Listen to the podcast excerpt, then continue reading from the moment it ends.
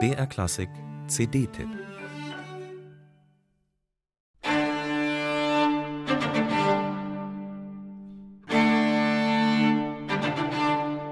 Wien ist die Stadt der Musik, keine Frage. Mozart, Beethoven, Brahms und Mahler, sie alle lebten dort. Geboren und aufgewachsen allerdings ist keiner von ihnen in Wien. Vielleicht fehlt ihnen deshalb eine Grundeigenschaft der Wiener, der Fatalismus. Der Tod, das muss ein Wiener sein, dichtete der unsterbliche Musikkabarettist Georg Kreisler, und die geborenen Wiener unter den großen Komponisten der Stadt hätten ihm recht gegeben.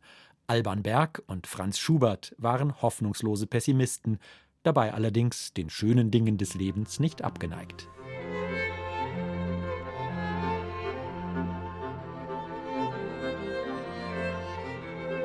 Schuberts spätes D-Moll-Streichquartett trägt den Beinamen Der Tod und das Mädchen. Das fasst die morbide Stimmung perfekt zusammen.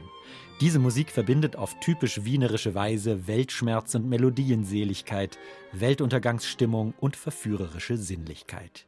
Den langsamen Satz schrieb Schubert als Variationen über ein eigenes Lied mit dem Titel Der Tod und das Mädchen. Düstere Ahnungen, wildes Aufbegehren und schließlich resignative Ergebung in das Unausweichliche. Davon erzählen diese Klänge und ihre unwiderstehliche Schönheit kann süchtig machen.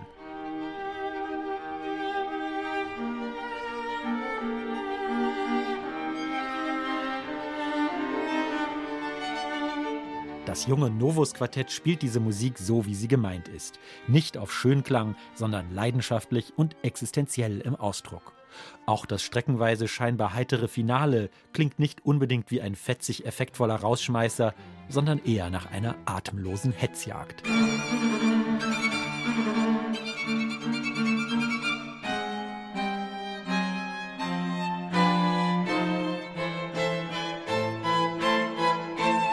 Dass der Tod ein Wiener sein muss, diese These hätte sicher auch Alban Berg unterschrieben. Während Franz Schubert mit seinem untröstlichen Weltschmerz noch relativ allein war im musikalischen Wien, war die Donaumetropole um 1900 herum bereits zur Versuchsstation für den Weltuntergang geworden, wie Karl Kraus bissig formulierte. Ein Dichter, den Alban Berg ganz besonders verehrte. In seiner lyrischen Suite für Streichquartett erzählt Berg die Geschichte einer tödlichen Liebe.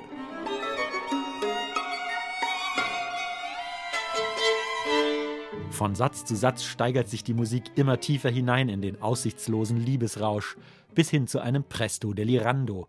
Die Musik dreht förmlich durch.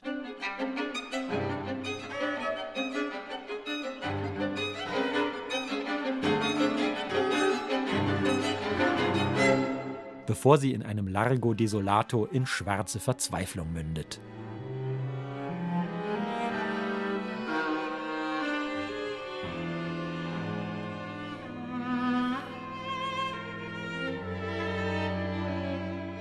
Die wahre Bedeutung kannte nur Bergs heimliche Geliebte, Hanna Fuchs.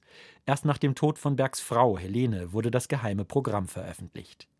Aber auch ohne diesen Schlüssel kann jeder Hörer die lyrische Suite als tragischen Liebesroman in sechs Sätzen erleben.